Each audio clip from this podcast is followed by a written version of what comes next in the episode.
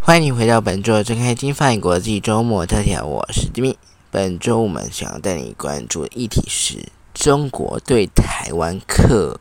聚碳酸酯反倾销税，学者就学者忧心啦。ECFA 海峡两岸经济合作架构协议的早收清单保护伞无效，那我们的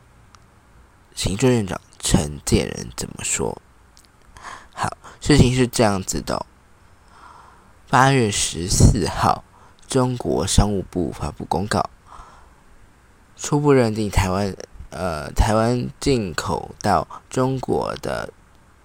聚碳酸酯存在倾销。那倾销是什么呢？倾销是指哦，他们以低于正常价格的。呃的这个贩卖的价值低于正常价值的贩卖价格进入到台湾他国的市场，以这个案例来说，就是台湾他们说说台湾的聚碳酸酯，呃，透过不正常的低于正常的价格价值。进到中国，好，那中国认定台湾的从台湾进口的聚碳酸酯以低于正常价格的这个价值来贩售到这个中国，因此他们从八月十五号开始对原产于台湾的进口。聚碳酸酯课征十六点九到二十二点四的保证金，也就是反倾销税。从去年二零二二年十一月开始，中国商务部收到中国企业的申请，决定对从台湾进口的聚碳酸酯进行反倾销调查。经过几个月的调查之后，中国商务部认定被调查的产品存在倾销，也就是我们刚刚所说的不正常的价值贩卖到中国。那中国的聚碳酸酯的产业也受到实质的损害，且倾销和这个实质的损害存在因果关系。中国就以他们国家的反倾销条例第二十八条、第二十九条的规定，以保证金的形式实施反倾销。那我们国家台湾的各公司被裁定的保证金比率是：台湾化纤、台湾化学纤维股份有限公司以及台湾出光石油化学股份有限公司。这两家是十六点九 percent，那奇美实业股份有限公司还有麒麟科技股份有限公司是十七 percent，那其余的台湾公司是二十二点四 percent。中国商务部从二零二二年十一月三十日公考开始对台湾的进口到中国的聚碳酸酯。展开反倾销调查，那他们预计二零二三年十一月三十号，今年的十一月三十号之前完成最终的判决。那特殊的情况之下，可以引导延到二零二四年五月三十一号。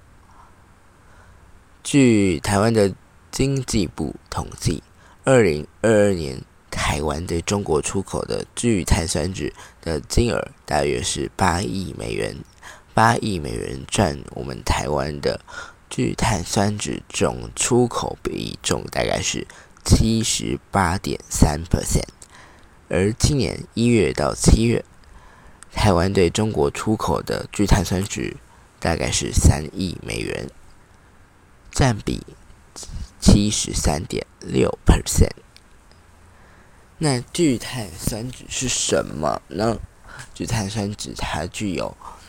抗撞击、易加工、透光性又高，然后又耐热、耐寒等等特性，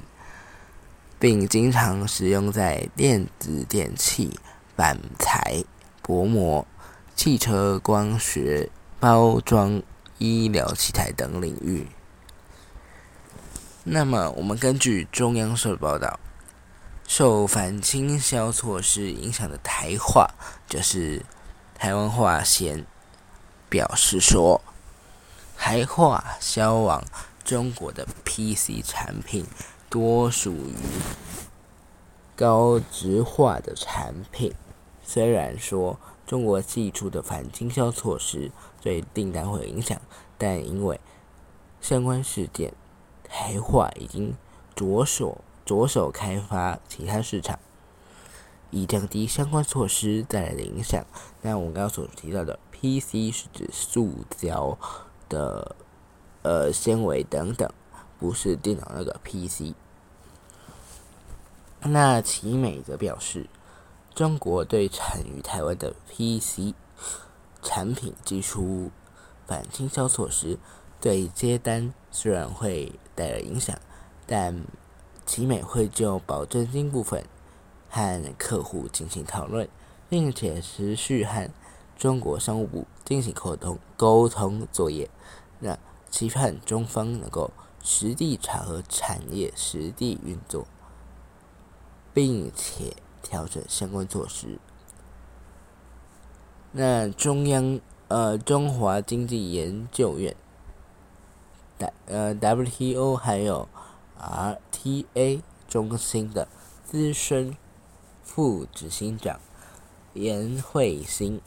在八月十四号经过中央社采访的时候，表示说呢，WTO 呢赋予会员国反倾销的调查权利，按照程序先有初步认定，认定构成损害。倾销条件要件之后，可以要求保证金，就是反倾销税。之后约有半年的调查，才会有最后的确定税税率。他认为说，按照调查进程来看，目前都还是在相关的范围里面。尽管抛抛出所谓的初步认定结果的时间点有点敏感，恰逢副总统赖清德出访友邦巴拉圭，还有过境美国的这个时间点，他说呢，在克征反反倾销的案子上面，只要提出临时反倾销措施，寒蝉效应就会形成。为了避免，额外的额外的这个关税成本，被调查的厂商也会暂停出口，大部分都会暂停出口。那中国中下游的厂商也会保持观望的态度，有了风险的气氛，进而会影响到产品交易。那他也表示说，这个品相是 ECFA，就是我们刚才所说的两岸的这个经济合作架构协议的早收清单项目。这个品项是清单项目的之一。那这个早收清单项目的意思是什么呢？早收的意思是指它提早。提早来降低它的关税的这个项目，那由于它这个是这个聚碳酸酯是在这个清单里面的项目，恐怕也要必须呢注意，在这个清单里面的项目会不会不会呢也会拿来成成为对台湾的经济胁迫压力。那聚酯纤维、聚酯呃聚碳酸酯哦，聚碳酸酯是 ECFA 的早说清单小项之一，等于哦先前收益产品，却在现在被说有问题。这个问题，这个案例在先前还有一例是石斑鱼，接下来恐怕得要注意，中国会不会再拿 ECFA 早收清单对台湾造成经济？经济的胁迫压力。另一方面，治理大学、治理科技大学国际贸易系贸易系副教授张宏远则分析说，聚碳酸酯是 ECFA 早收清单的项目之一，关税减让红利现在已经没有了，现在已经不在了。早收清单的这个保护伞也已经无效了，后续可以观察中国是否会逐渐取消实质红利方式。来架空 ECFA。张宏远认为，这次中国对台湾实施反倾销作业，和这个中国经济大衰退有。相当大的关系。张宏远剖析说，中国石化产业上面多是中国中国自有的国营产业控管，中下游厂商可以和外国的厂商购购买进口物料。去年十一月底立案。据碳酸酯的反倾销调查，时间正值在 COVID-19 疫情大流行，理应来说市场需求量应该降低，却有厂商提交反倾销的调查申请，推估由于全球通膨环境，呃，其他国家不需要这些物料，所以厂商。到货中国。那教授副教授也表示，中国目前内需不振，外需欠佳。我们今天早上收到最新消息是，恒大建设恒大集团，中国的恒大建设恒大集团已经在纽约申请破产。那针对其他的相关的事件。或者是相关恒大集团在中国的这个财务状况，我们也会找时间向你说明、向你报道。好，我们刚刚聊到的是他们的内需不振、外国欠佳。那中国在经济吹逆风的情况下面，中下游厂商也可能会有减少状况。如果在开放进口聚碳酸酯，可能会影响到产业。推估呢，中国官方希望能透过这些措施，把市场红利留给境内的石化供应链厂商，让境内的厂商只能跟本土厂商进货。张宏远也认为，中国的商务部认定产于台湾的进口。聚碳酸酯倾销成立是比较像经济方面的考量啦。那台塑集团、奇美跟台湾的公司在聚碳酸酯上面是零的厂商，对这些厂商开闸也会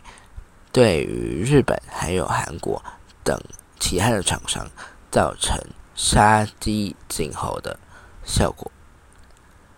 那对于经济部，经济部国际贸易局在八月十五号发布了新闻稿，表示说，去年中国展开调查的时候，就已经邀请了石化产业的业者举行座谈。那石化产业的业者呢，也已经积极的来应诉。经济部的补助呢，也将会补助业者聘请律师，委托工业总会辅导业者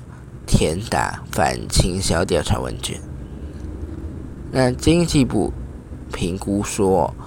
反倾销措施短期内会对于产业造成影响，但业者已经提早布局以及分散分散它的所谓的市场，例如说，它直接到中国设厂，或者是透过拓展市场到欧美、东南亚、土耳其、北非等等的地区国家。此外，经济部也积极协助业者朝高质化以及差异化的产品发展，会尽量可以使影响调到最低。那有关媒体报道，学者认为 ECFA 早收清单中。由于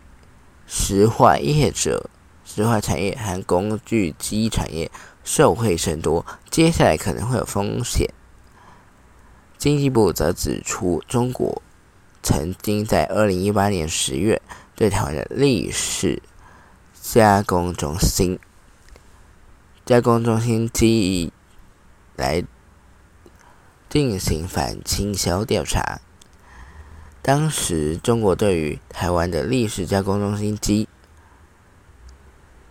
进行调查的时候，在二零二零年四月，因为未对造成未对中国造成任何实质的损害而终止反经销调查。之后，经济部将会持续的来追踪中国的相关措施发展，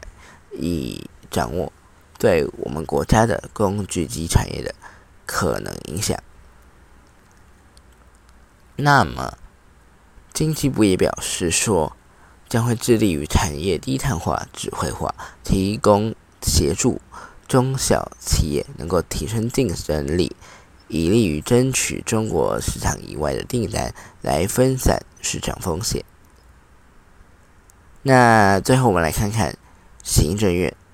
院长陈建仁怎么说？针对中国此举是否造成副是否是否是反击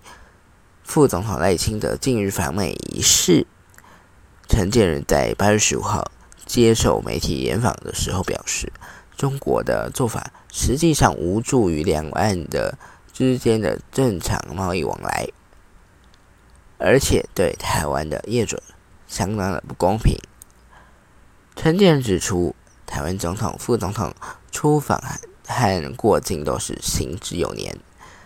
都是按照往例安排。中国没有必要借这个机会来无端挑衅。对于中国实施反倾销税的议题，政府从去年开始已经面临了，所以已经协助了业者。那这一次的反倾销的税务议题，实际上经济部也已经实际的来协助业者进行相关的诉讼。那我们觉得这件事情可以从不同的角度观点来看。第一个呢，就是要继续了解中国的各种经济手段；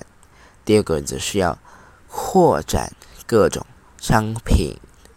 外销市场，第三个、最后一个则是提升产品多元化，还有高阶化，让市场能够增加。最后，我们也希望说，政府能够协助业者面临因应中国不必要的经济手段。中国这样的做法，实际上也对两岸之间的贸易正常往来。没有必要，没有帮助，而且对台湾的业者也相当的不公平。那以上内容就是这个礼拜的中海金发国际周末特调。那最后也提醒大家，如果你想要找我的话哦，可以到资讯下面点选